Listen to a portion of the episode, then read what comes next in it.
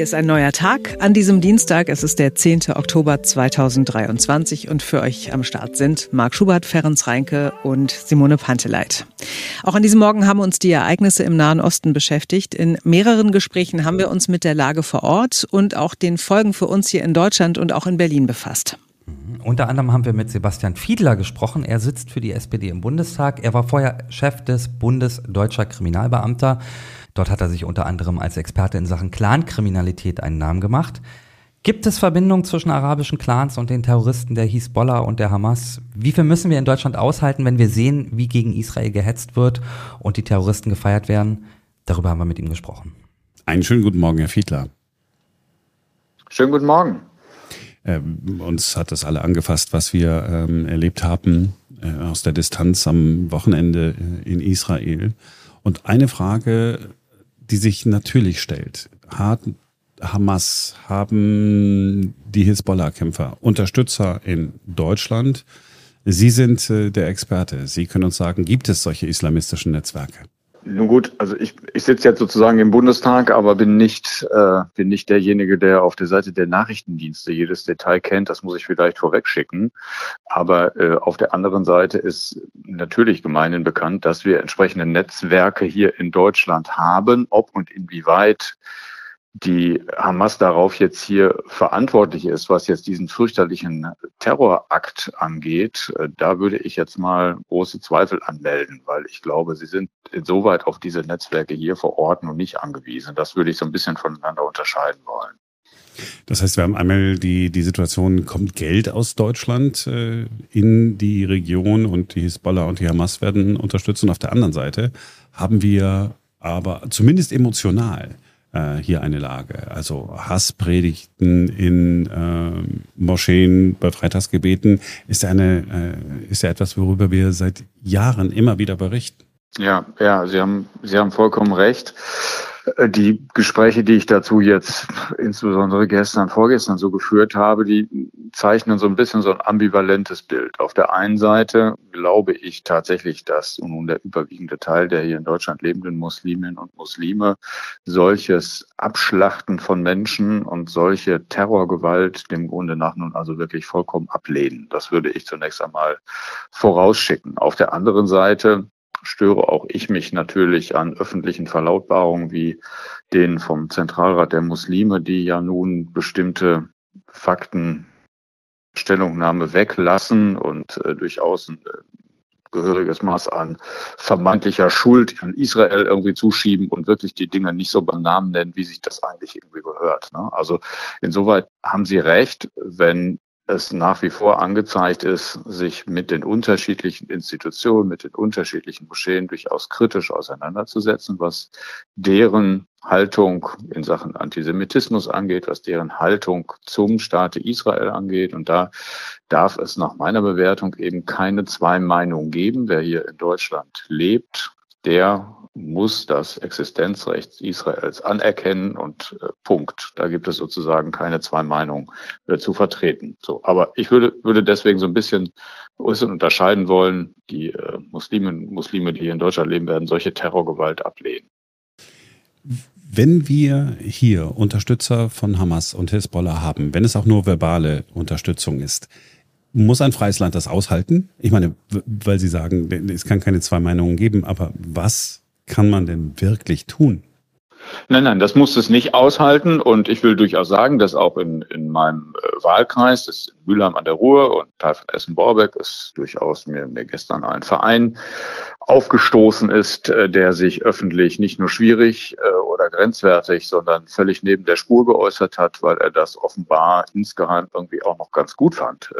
Und das konnte man, konnte man in sozialen Medien entnehmen. Und daran können Sie schon erkennen, dass es natürlich durchaus einzelne Vereine, einzelne Strukturen hier gibt, die insoweit tatsächlich auf der Seite der Terrororganisationen stehen. Und dazu haben wir durchaus einen Haufen von unterschiedlichen Strafgesetzen hier in Deutschland. Also man darf öffentlich zum Beispiel solche Terrorakte nicht billigen, dann wäre man sofort schon strafbar. Man darf bei öffentlichen Versammlungen natürlich so etwas äh, nicht verherrlichen.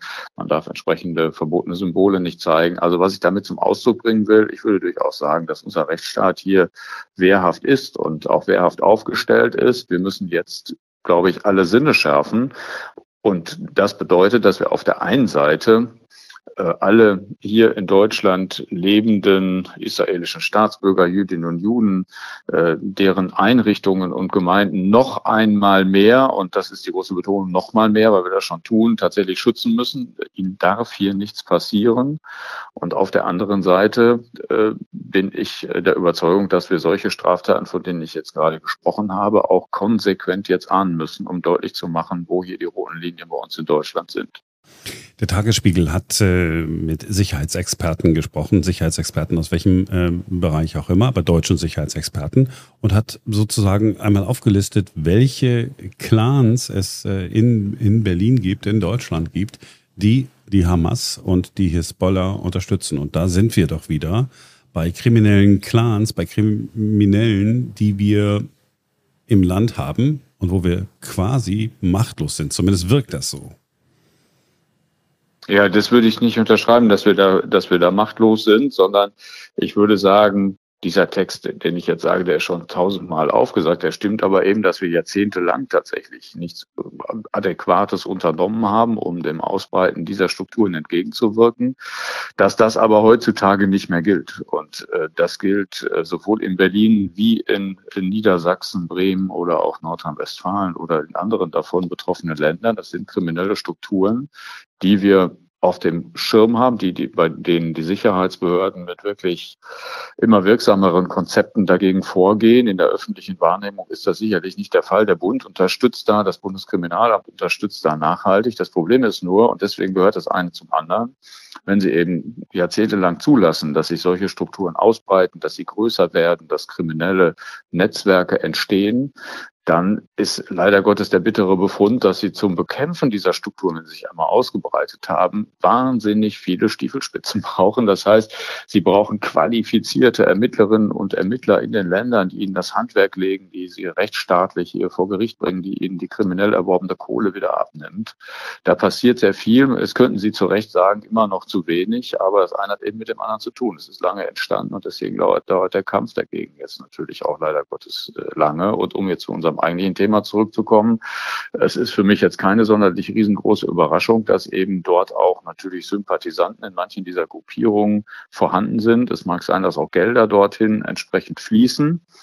Ähm, ich will nur jetzt angesichts der aktuellen Lage eben sagen, dass das nicht die Gelder sind, die den Terrorkampf dort ermöglichen oder auf die die Hamas dort angewiesen ist, wenn sie Raketen kaufen oder wenn sie solche offenbar ja geplanten Terrorakte vorbereiten. Ich glaube, da müssen wir das Augenmerk eher in Richtung Iran richten äh, als auf die Clans, wobei sie dennoch hier eine Rolle spielen und wir dennoch natürlich den Kampf weiter wahnsinnig aufrechterhalten müssen, um hier diese kriminellen Strukturen vor Ort auszutrocknen. Ich habe Sie zum Teil gefragt, weil Sie mal Vorsitzender des Bundes der deutscher Kriminalbeamter waren. Jetzt sind Sie ähm, Politiker, sitzen für die SPD im Bundestag. Wir haben, und jetzt vermischen sich die Themen natürlich. Ich frage Sie deswegen danach, weil es emotional auch diese, diese Mischung, äh, diese Melange gibt bei unseren Hörerinnen äh, und Hörern. Flüchtlingsthematik. Jetzt ist es ja so, dass möglicherweise, äh, wenn es eine israelische Bodenoffensive gibt, es sich eine, man könnte sagen, Flüchtlingskatastrophe anbahnt äh, im Gazastreifen. Möglicherweise äh, fliehen Menschen über die Grenze nach Ägypten. Und es wird dann doch die Diskussion geben, ob wir hier in Deutschland palästinensische Menschen aufnehmen. Ja, also meine Haltung dazu ist, äh, und das ist, ist die vollständige Wahrheit, dass das bei mir, wie bei Ihnen auch, das kommt ja aus Ihrer Frage, geht aus Ihrer Frage hervor, äh, natürlich gewaltige Bauchschmerzen entstehen an der Stelle, wobei ich einen Schritt weiter gehen würde und würde im allerersten Schritt nicht, äh, nicht nach Deutschland gucken, sondern an die EU-Außengrenzen schauen und äh, meine Auffassung äh, verstärken wollen, dass wir unsere europäische Grenzschutzagentur weiterhin tüchtig äh, stärken und ertüchtigen müssen, um äh, hier die entsprechenden Staaten Außengrenze mit ihren Grenzschutzagenturen weiterhin zu unterstützen. Ich glaube, dass es wahnsinnig wichtig ist, weil es an der Stelle eben nicht passieren darf, äh, dass äh, solche Menschen, die man ja nun schlicht und ergreifend als Terroristen bezeichnen muss, hier anschließend vor ihren eigenen Terrorakten fliehen und hier dann äh, bei uns äh, sich niederlassen. Das bedeutet im Umkehrschluss nicht mehr und nicht weniger, als dass wir beim Grenzschutz erhebliche Prioritäten setzen müssen auf eben diese Strukturen. Und dazu muss man eben sagen, dass wir natürlich in Netzwerke der Nachrichtendienste international eingebunden sind. Das heißt, wir müssen Sorge dafür tragen, frühzeitig von solchen Entwicklungen zu erfahren. Wir müssen, zu, müssen erfahren, welche Menschen tatsächlich, tatsächlich zu uns kommen. Und es darf im Prinzip kein einziger zu uns kommen, von dem wir nicht vorher ganz präzise und genau wissen, wer das nun tatsächlich ist. Und ich sage nun eben ganz klar, dass solche Terroristen hier bei uns nichts zu suchen haben, sondern dass sie ähm, im Zweifel mit Unterstützung der internationalen Gemeinschaft eben bekämpft werden müssen. Und da äh, sollten wir die Lehren aus der Vergangenheit wirklich äh, uns nochmal ernsthaft äh, vor Augen führen, äh, weil wir nicht uns erlauben dürfen, dass all diejenigen, über die wir jetzt gerade gesprochen haben, erst zu uns kommen und dann die Sicherheitsbehörden absaufen, weil sie sich um hunderte von Gefährdern kümmern müssen. Das darf nicht passieren so wie es in der Vergangenheit war, ist die Bundesregierung ähm, da auf dem richtigen Wege generell? Das ist mein absoluter Eindruck. Also mein Eindruck ist aus allen Gesprächen, die ich habe, wir werden jetzt in dieser Woche natürlich am Mittwoch auch im Innenausschuss äh, diese äh, Diskussion haben, sind ähm, alle Prioritäten in dieser Richtung gesetzt. Ähm, alle Sicherheitsbehörden insoweit in Alarmbereitschaft. Wir unterstützen Israel nach Kräften, aber müssen natürlich dafür Sorge tragen, dass solche Entwicklungen, die möglicherweise eben auch äh, eintreten können, hier nicht eintreten, weil wir für die Sicherheit der äh, Bürgerinnen und Bürger in Deutschland verantwortlich sind. Herr Fiedler, haben Sie vielen Dank, dass Sie diese Zeit genommen haben für uns heute früh. Sehr, sehr gerne. Benjamin Jendro von der Gewerkschaft der Polizei hier in Berlin hat äh, damit uns einen Blick auf die Lage bei uns in der Stadt geworfen heute früh. Herr Jendro, inzwischen liegen mehrere Anzeigen vor wegen Billigung von Straftaten, wegen Nötigung und Bedrohung, weil ein Fernsehteam bei seiner Arbeit behindert und bedroht wurde, wegen tätlichen Angriffs auf Vollstreckungsbeamte, Widerstands- und Landfriedensbruchs und so weiter und so fort. Als ich mich gestern mit einem Taxifahrer darüber unterhalten habe, hat der gesagt, pff, die kriegen doch eh keine Strafe, gibt's doch nie hier in Berlin. Sehen Sie das auch so? Ja, man muss erst mal sagen, schöne Berliner Schnauze. Ne? Wir haben ja gerade am Samstag eine große Ausschreitung erlebt durch eine wohlgemerkt kleine Gruppe. Also es war nicht komplett Neukölln, was da quer gedreht hat. Aber ja, Berlin hat so ein bisschen äh, ja die Lethargie, dass man dann viele Verfahren auch einstellt und dass den Leuten nichts passiert. Und ist jetzt Aufgabe, glaube ich, auch der Berliner Justiz zu zeigen, dass dem nicht so ist. Wenn wir jetzt nochmal auf die aktuelle Situation gucken, ähm, was meinen Sie, wie sollten wir jetzt in naher Zukunft umgehen mit Pro-Palästina-Kundgebungen? Na, ich glaube, es ist ja jetzt schon was für Mittwoch angesagt und äh, die Versammlungsbehörde prüft natürlich, ob man dem entsagen kann. Ja, es ist ja auch immer wieder das gleiche propagierende Netzwerk, was dazu aufruft. Ja, wir reden über Samidun. Der Verfassungsschutz hat Samidun nicht ohne Grund seit längerem im Blick und man muss hier schon sehen, ob man nicht Veranstaltung dieses Veranstalters, äh, dass man die erstmal untersagt. Und ich glaube, ähm, gerade mit dem, was immer noch in Israel ja läuft, ähm, muss man auch davon ausgehen, dass dort wieder zu gewalttätigen Aktionen es kommt. Und ich glaube, hier muss konsequent durchgegriffen werden und vor allem auch die Polizei dann auch die Rückendeckung aus dem politischen Raum und auch aus der Öffentlichkeit, wobei letzteres, glaube ich, auch gegeben ist, ähm, um den rechtsstaatlichen Auftrag, nämlich für die Sicherheit zu sorgen, dann letztlich auch nachkommen können. Sie haben gestern bei Social Media im Zusammenhang auch mit den Ereignissen in Israel Ihrem Ärger Luft gemacht über die letzte Generation aktuell. Was stößt Ihnen da genau auf? Naja, wir müssen mal ganz ehrlich sein. Also äh, die letzte Generation hält seit ja, gut fast zwei Jahren mittlerweile äh, die Sicherheitsbehörden komplett auf Trab, äh, nimmt auch die Menschen in dieser Stadt in Geiselhaft für diese Klebeaktion. Und wir haben in der Tat am Wochenende eine Situation gehabt, die uns alle betrifft, die uns auch alle besorgt. Wir alle haben die grausamen Bilder gesehen und wir alle wissen auch, was dahinter steckt, nämlich dass wir in Berlin eine Verantwortung haben gegenüber Israel, dass wir gute 70 zu schützende Institutionen haben mit jüdischem Hintergrund und dass äh, dieser Schutz jetzt natürlich hochgefahren werden muss, auch für einzelne Personen. Und wenn wir dann wieder eine letzte Generation erleben, die wieder Hundertschaften auf Berlins Straßen bindet, die nur dafür da sind, die Leute vom Asphalt zu bringen und dafür zu sorgen, dass es nicht eskaliert auf der Straße. Und da muss ich schon sagen, das ist, glaube ich, eine fehlende Empathie, die da vorliegt. Ja, in Israel scheint es nicht mehr lange zu dauern, bis eine Bodenoffensive beginnt. Der Gazastreifen ist abgeriegelt. 300.000 Reservisten sind eingezogen worden. Für drei Tage sollten sich die Menschen in Israel mit Wasser, Nahrungsmitteln und Medikamenten eindecken, hat die Armee heute früh klargemacht. Was steht bevor? Wir haben mit Beatrice Goravanci gesprochen. Sie leitet das Büro der Konrad-Adenauer-Stiftung in Israel. Hallo, Frau Goravanci. Ja, guten Tag. Sie sind mit der Konrad-Adenauer-Stiftung in Israel vertreten, auch in den Palästinensergebieten. Helfen Sie mir im Westjordanland oder im Gazastreifen? Wir sind äh, mit einem Büro in Israel in Jerusalem, das ich leite, und mein Kollege Steven Höfner sitzt in den palästinensischen Gebieten in Ramallah. Im äh, Westjordanland, das ist, das, das ist im Moment nicht sozusagen der größere äh, Brennpunkt. Äh, allererste Frage, ähm, Ihnen und all Ihren Mitarbeitern geht es gut? Ja, ich bin zurzeit aus privaten Gründen in Berlin, aber wir können sagen, dass es allen Mitarbeitern vor Ort, die vor Ort sind, äh, allen gut geht, den Umständen entsprechend. Denn während wir sprechen, gehen ja auch ständig wieder Raketensalven ähm, aus dem Gazastreifen auf Israel in unterschiedliche Gebiete nieder und auch äh, natürlich in die Städte, auch die werden angezielt, Tel Aviv und auch Jerusalem beziehungsweise der Umkreis von Jerusalem. Die Frage, ähm, die sich viele stellen, ist, wie wird Israel weiter reagieren? Nicht nur heute, nicht nur morgen, sondern in den kommenden Tagen und Wochen. Und ein erster Fingerzeig könnte, vielleicht können Sie mir das besser einschätzen, sein, dass der Gazastreifen komplett abgeriegelt worden ist. Das heißt, die Menschen dort haben kein Wasser, kein Strom, kein Internet, kein gar nichts mehr. Lebensmittel werden äh, gestoppt. Ist das eine Situation, wo Sie sagen, im Prinzip soll der Gazastreifen ausgehungert werden?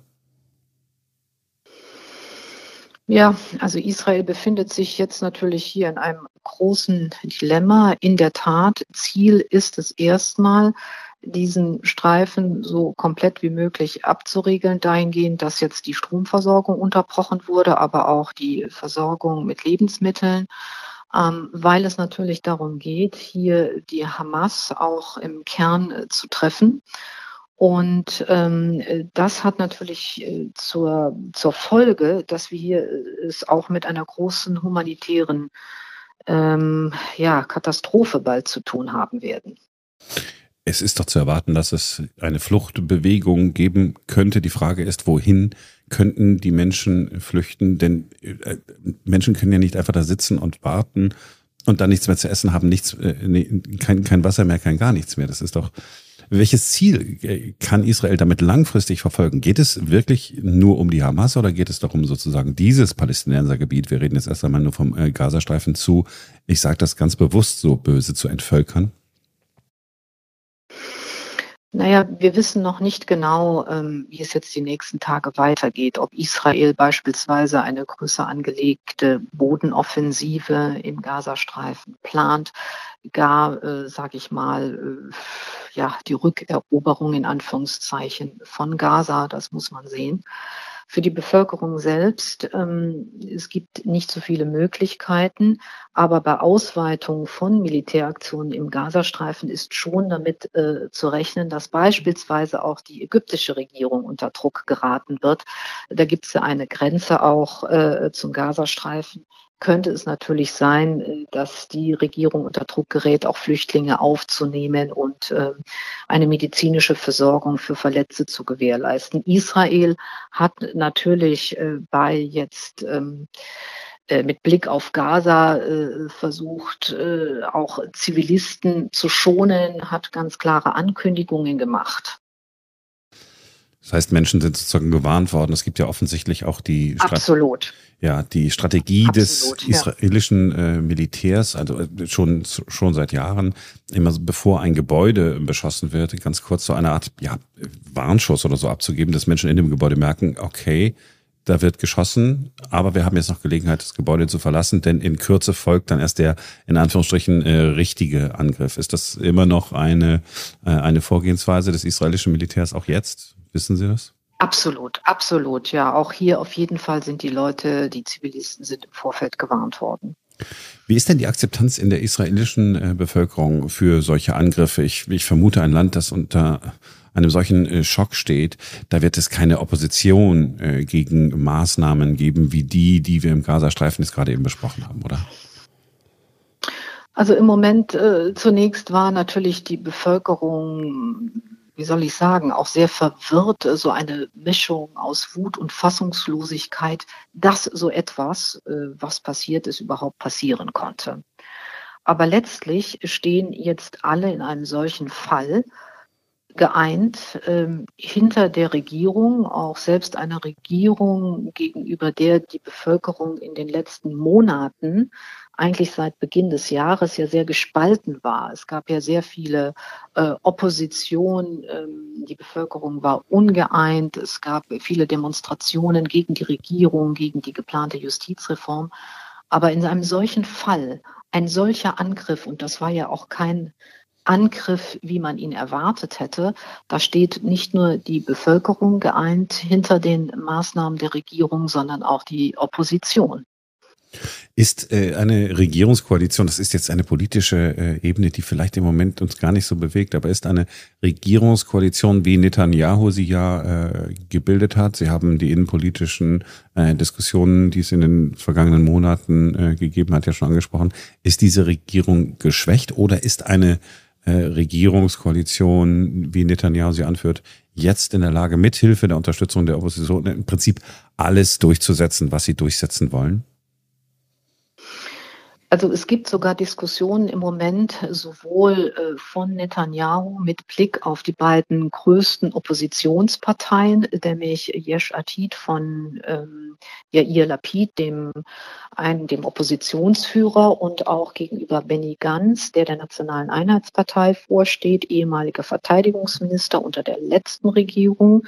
Es gab ein Angebot an beide Oppositionsführer und umgekehrt, sie haben auch die Hand gegen, an Netanyahu ausgestellt ausgestreckt, dass man gegebenenfalls eine, ich sag mal so, eine Art Notstandsregierung bildet, eine Notstandskoalition und äh, die dann Opposition und Regierung vereint in diesem aktuellen Notstand. Und ähm, noch sind die Verhandlungen darüber nicht ausgeschlossen, aber das zeigt Ihnen, dass hier gerade parteiübergreifend und auch äh, oppositions- und regierungsübergreifend gehandelt wird. Da ist man sich einig. Es gilt jetzt vereint dazustehen und den gemeinsamen Feind zu besiegen. Die Situation ist im Moment aus israelischer Sicht deshalb auch besonders äh, prekär, weil ja äh, viele ähm, Bürger Israels und auch Bürger anderer Nationen äh, von Hamas-Kämpfern verschleppt worden sind, als Geiseln gehalten werden, möglicherweise als menschliche Schutzschilde äh, missbraucht werden. Ich, schreckliches Wort, ich mag das immer überhaupt nicht ähm, benutzen. Ist es möglicherweise so, dass die israelische Regierung jetzt im Moment noch Rücksicht sozusagen auf die Situation der Geisel nimmt? Oder äh, wir erinnern uns an die Vergangenheit. Israelische Doktrin ist ja, alles, was dem Erhalte des Staates Israel dient, wird getan ohne Rücksicht auf Verluste, jetzt äh, in meinen Worten. Wie schätzen Sie da im Moment die Situation ein? Ich glaube, das wird zunächst mal ein Spielen auf Zeit sein. Äh, zunächst wird die israelische Regierung alles daran setzen, dass ähm, die Geiseln im Vorfeld befreit werden können. Das ist eine ganz, ganz schwierige Situation und es ist ein absolutes Dilemma, in dem sich jetzt äh, Israel befindet. Ähm, nun weiß man nicht, wie lange das dauert. Man weiß ja auch nicht ganz genau, wo befinden sich jetzt wirklich diese Geiseln, wie viel sind es. Man spricht von 100, 130, das ist eine ganz, ganz große Zahl.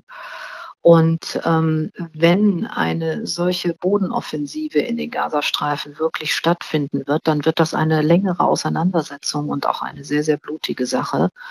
Und ähm, ich kann natürlich nicht sagen, was dann passieren wird, aber ich kann nur sagen, es, es wird äh, eine, ein, ein, eine ganz schreckliche Situation und ein absolutes Dilemma, in dem Israel dann steckt. Wenn wir noch ein wenig weiter in die Zukunft schauen, ähm, schon am Wochenende hat es äh, viele Diskussionen darüber gegeben, äh, steckt der Iran mit drin? Gibt es Unterstützung aus dem Iran, jetzt auch konkret, was diese Maßnahmen angeht. Äh, der Iran hat keinen Hehl daraus gemacht in den äh, vergangenen Wochen. Es hat Treffen gegeben mit Vertretern der Hamas, auch mit Vertretern der Hisbollah, sozusagen in, in aller Öffentlichkeit, wenn man so sagen will. Aus Washington äh, haben wir gehört vom Verteidigungsministerium äh, dort, es gebe keine Anhaltspunkte äh, dafür, dass der Iran konkret beteiligt gewesen sei an dem, was an diesem Wochenende passiert ist. Andere äh, Quellen sagen ja doch sehr wohl. Äh, es hat vorbereitende Treffen gegeben, ein Bericht des Wall Street äh, Journals. Äh, führende Hamas- und Hisbollah-Kämpfer sind dort befragt worden, die, so berichtet es Wall Street Journal, ganz offen gesagt haben, ja doch, selbstverständlich, der Iran hat uns unterstützt. Wenn es Anhaltspunkte tatsächlich dafür geben sollte aus Sicht der israelischen Regierung, dass der Iran unmittelbar beteiligt gewesen ist oder auch noch mittelbar beteiligt worden ist. Kann eine israelische Regierung das ignorieren oder ist sie nicht quasi gezwungen, aus äh, ihrer Sicht, den Iran zur Rechenschaft zu ziehen? Wenn wir uns einmal nochmal ganz genau anschauen, was ist da am 7. Oktober passiert, eine solch koordinierte Aktion der Hamas, eine konzertierte äh, Aktion mit einer solchen Vehemenz und äh, mit gewissen taktischen Schachzügen, das kann nicht allein von der Hamas geplant worden sein. Das muss über sehr viele Monate organisiert worden sein. Und äh, meine Auffassung ist, dass der Erzfeind Israels im Hintergrund die Fäden gezogen hat. Es muss vorbereitende Aktionen gegeben haben.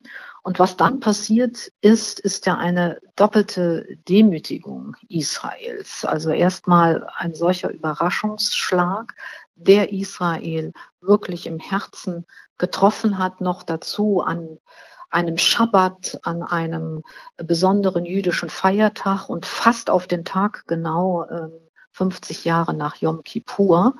Und eine solche Demütigung kann man nicht auf sich sitzen lassen. Das heißt, der Vergeltungsschlag wird hart und kräftig sein, möglicherweise auch lange anhalten. Und äh, die Indizien, dass Iran dahinter steckt, wird auch dazu führen, dass Israel das auch nicht auf sich sitzen lassen wird und entsprechend agieren wird. Wenn Sie sagen, entsprechend agieren wird, was ist denkbar? Es ist, wir reden von militärischem Einsatz. Wir reden hier nicht von Diplomatie in diesem Absolut. Fall. Ja, wir reden von militärischem Einsatz. Das hat Israel in den letzten Monaten und vor allem auch sehr dezidiert unter der Netanyahu-Regierung deutlich gemacht, weil es gab ja ähm, ja sehr viele, ich sag mal, Auseinandersetzungen auf anderer Ebene äh, mit dem Iran, vor allem mit Blick auf äh, Cyberangriffe und so weiter. Israel hat dann immer ganz deutlich gemacht, wir sind gewappnet auch für andere Aktionen. Und das sind definitiv militärische Aktionen. Und da hat Israel auch die entsprechende Schlagkraft.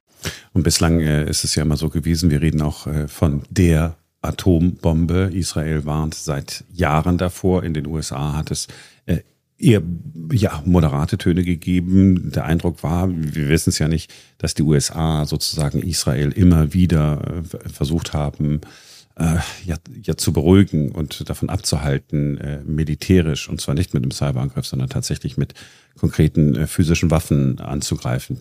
Jetzt können äh, Regierungen in den USA, ob Biden oder Trump, müssen wir gar nicht drüber sprechen, Israel von solch, einem solchen Schritt nicht mehr abhalten. Jetzt macht Israel, was Israel tun muss. Absolut, absolut. Äh, da bin ich ganz Ihrer Meinung. Wie gesagt, weil die Situation ist eine andere. Ähm, in den letzten Monaten ist man vor solchen Schritten zurückgeschreckt, weil man weiß natürlich auf beiden Seiten, sowohl auf der israelischen Seite wie auf der iranischen Seite, wenn so etwas passiert, dann ist mit sehr, sehr hohen Kosten zu rechnen und ich spreche hier von den menschlichen Kosten. Aber diese Art von Angriff, die äh, Israel jetzt erfahren hat, die ist eine, eröffnet eine ganz andere Dimension und ist ein kompletter Gamechanger. Ziel muss ja dann, wenn wir in israelischer äh, Sichtweise bleiben, tatsächlich ein äh, Sturz des äh, Regimes im, im, im, Iran sein. Alles andere wäre doch aus israelischer Sicht, wenn ich mich versuche, als, als Laie da hinein zu versetzen, zu kurz gesprungen. Ja, gut, das ist jetzt, das ist jetzt noch weiter gedacht. Das ist natürlich, das ist natürlich das Fernziel. Aber im Moment, jetzt bleiben wir mal noch mal für den kurzen Moment bei der aktuellen Situation. Im Moment muss Israel komplett die Lage vor Ort unter Kontrolle bekommen. Das ist jetzt heute zum großen Teil gelungen, also in Israel selbst. Ähm, denn es waren ja gestern beispielsweise auch noch einige Ortschaften äh, in Israel von den Terroristen unter Kontrolle. Heute hat Israel wieder die Kontrolle bekommen. Und jetzt muss Israel natürlich auch noch auf ähm, andere Grenzen schauen, äh, in dem Falle mal äh, die Grenze auch zum Libanon. Ähm, da gab es schon einige kleinere Auseinandersetzungen heute mit äh, eher symbolischer Wirkung. Aber ähm, jetzt müssen wir erstmal noch mal ganz kurz auf Israel selbst, die unmittelbare Nachbarschaft schauen und dann in einem weiteren Schritt auf Iran. Aber die ganze Region muss im Blick behalten werden. Wenn Sie sagen ganze Region, welche Rolle können in dieser veränderten Situation Staaten wie Saudi-Arabien äh, noch spielen? Äh, Ägypten, gibt es, sind das Staaten, die in irgendeiner Form noch Einfluss haben? Ähm, also Ägypten hat ja in der Vergangenheit bereits erfolgreich zwischen Hamas und Israel vermittelt und soweit ich informiert bin, ist äh, Ägypten auch wieder angefragt worden, hier zu vermitteln. Äh, da muss man sehen, wie das weitergeht. Was Saudi-Arabien betrifft, es gab eine offizielle Stellungnahme, ähm, die da besagt, dass äh, man natürlich zur Mäßigung, zur Deeskalation aufruft. Es war ja in den letzten Monaten sehr viel diskutiert worden über ein Normalisierungsabkommen zwischen Saudi-Arabien und Israel. Das ist jetzt mit dem Schlag der Hamas äh, irgendwie erstmal zunichte gemacht worden. Es war sicherlich auch ein Grund, diese Normalisierungsbemühungen zwischen Israel und Saudi-Arabien, die waren der Hamas ja auch ein Dorn im Auge. Das war sicherlich auch ein Grund für äh, diesen, diesen Angriff der Hamas. Frau Goramanci, haben Sie vielen Dank, dass Sie sich Zeit genommen haben für uns. Ich danke Ihnen für das Gespräch. Ja, wir sind im Moment in so einer äh, Zwischenphase. Nicht? Man hat sich so ein bisschen einfach daran gewöhnt, dass im Nahen Osten die israelische Armee den Gazastreifen äh, bombardiert. Seit gestern sind die Grenzen ja offensichtlich äh, gesichert. Wie immer nach solchen großen Ereignissen, nach schon ein paar Tagen, gibt so ein bisschen gefühlte Normalität, aber in dem Fall ist die einfach nicht angebracht. Nee, und ich, also mir macht, ich weiß nicht, ich habe ich hab gestern bei, bei Insta was gelesen, wo ich gedacht habe, so, oh, das trifft es so. Da hat ihr El Hotzo, kennt ihr auch, ne? Dieser, der, der macht ja so, was macht der, Satire, Comedy irgendwie so, hat gepostet, manchmal frage ich mich, warum ich die ganze Zeit so müde bin, müde bin, aber dann fällt mir ein, dass es in den letzten vier Jahren eine Pandemie, eine Wirtschaftskrise, Kriegsausbrüche, eine Energiekrise, eine Inflation und ein paar Naturkatastrophen waren und dann weiß ich warum. Und genauso geht's mir auch gerade. Ich bin so, ich bin so erschlagen von dem, was da passiert ist und vor dem, was da noch kommen könnte. Ich habe so einen Schiss, ich habe so eine gestrichen volle Buchse wirklich, weil ich mir denke, dass, ne, also was, was kann das alles noch mit sich bringen? Ja, und eine ganz andere Stufe wird das natürlich jetzt dann auch nochmal erreichen, wenn wirklich diese Bodenoffensive in, äh, von Israel aus in Richtung Gaza äh, startet. Ähm, dann denke ich, wird das nochmal ja, einen völlig neuen Spin bekommen und auch ähm, ja, ähm, extremer werden. Ich habe das in dem Interview mit äh, Sebastian Fiedler ähm, eher so formuliert. Nicht? Wenn man dann äh, sieht, dass es irgendwo äh, geistig minder Bemittelte gibt, äh, die den Hamas-Terror äh, auf den Straßen bei uns in der Stadt feiern, äh, dann bin ich ja sofort äh, dabei, emotional zu sagen, sofort alle einsperren, alle sind äh, Terroristen oder auch diese Nummer mit dem, äh, mit dem, mit dem Jugendlichen, der dann mit so, einem, mit so einer Palästinenserflagge zur Schule äh, gegangen ist. Und dann hat ein anderer Schüler den Lehrer angegriffen, weil der Lehrer das untersagen wollte, einen äh, Kopfstoß äh, versetzt und so weiter. Man möchte ja sofort, äh, also man radikalisiert sich ja selber. Aber mhm ich, wir müssen auch Arschlöcher aushalten, wenn wir freie Meinungsäußerung. Ja, also Kundgebung untersagen ist das eine, aber wenn, äh, denn das ist ja der Unterschied. Äh, wir, mhm. wir stehen ja für Freiheit. wohingegen äh, die Hamas sich zwar als Freiheitskämpferin bezeichnet, aber einfach keine ist. Mhm. Aber also das, was hier in Berlin passiert, ich finde das natürlich total widerwärtig und so, ne, was da in Neukölln passiert ist. Und für morgen sind ja auch schon wieder Demos angekündigt worden oder äh, Kundgebungen. Aber also ich habe eher Angst wirklich vor so einem, Flächenbrand da dann in der Region und dann, ne, wenn die Amerikaner schon ihr größtes Kriegsschiff ähm, äh, da in die Region verlegen mhm. und so, ne? Also was das am Ende bedeuten kann, ne? Und gestern hat einer dann darum spekuliert im Fernsehen, hat gesagt, ja, naja, ne, dann müssen wir uns auch positionieren, dann bedeutet das aber auch möglicherweise, dass wir keine Waffenlieferungen erstmal in die Ukraine geben können, weil wir die Israelis unterstützen müssen. Keine Ahnung, ja. Also ich, vielleicht bin ich da auch äh, total naiv und, und äh, umsonst verängstigt ähm, oder unnötig ähm, verängstigt oder in Alarmbereitschaft versetzt. Aber mir macht es echt richtig Schiss. Hm, zumal man auch gar nicht genau, noch nicht 100 Prozent weiß, wer ist eigentlich mit wem wie verbunden. Genau. Also Hamas genau. bestimmt mit dem Iran, aber der Iran mit Russland. Äh, mhm. Abbas will genau. nach Russland fahren. Hm. Ja, und dann Katar, welche Rolle spielen die eigentlich? Mhm. Bieten sich mal als Vermittler an, gelten aber dann auch als äh, äh Hamas-Unterstützer oder Hezbollah oder äh, es ist zumindest so, und das ist, hat ja auch nur ähm, ein paar Stunden gedauert, äh, bis Menschen gesagt oh ja, jetzt erreicht es uns auch. Äh, die äh, Ölmärkte sind äh, komplett durcheinander. Mhm. Die große Sorge ist, dass das Öl teurer wird. Also ja, es ist so auf allen Ebenen. Und ich meine, wenn man auf die Märkte guckt, kann man sagen, ja gut, okay, das ist jetzt nicht das allergrößte Problem, äh, das Menschen haben. Klammer auf, es wird aber irgendwann zu einem Problem. Aber solche Märkte, wenn die unruhig werden, dann werden die das ja nicht, nicht ohne Grund. Ne? Und äh, Märkte können ja häufig äh, irgendwas, irgendwas vorhersehen. Also, ja, schade, dass Olaf Scholz äh, dieses Wort benutzt hat, aber es ist seine Zeitenwende. Mhm. Ja? Wieder eine. Genau, und die macht ganz schön müde irgendwie. Also ich habe, ich habe irgendwie waren es zu viele Zeitenwende in den letzten vier Jahren, finde ich. Aber gut, kann man sich auch nicht aussuchen. Leben ist kein Ponyhof. Ja, das war das Versöhnlichste, was wir heute bieten hatten. Mehr geht nicht. ähm, wir sind morgen wieder für euch da, denn dann ist wieder ein neuer Tag. Tschüss. Cheerio.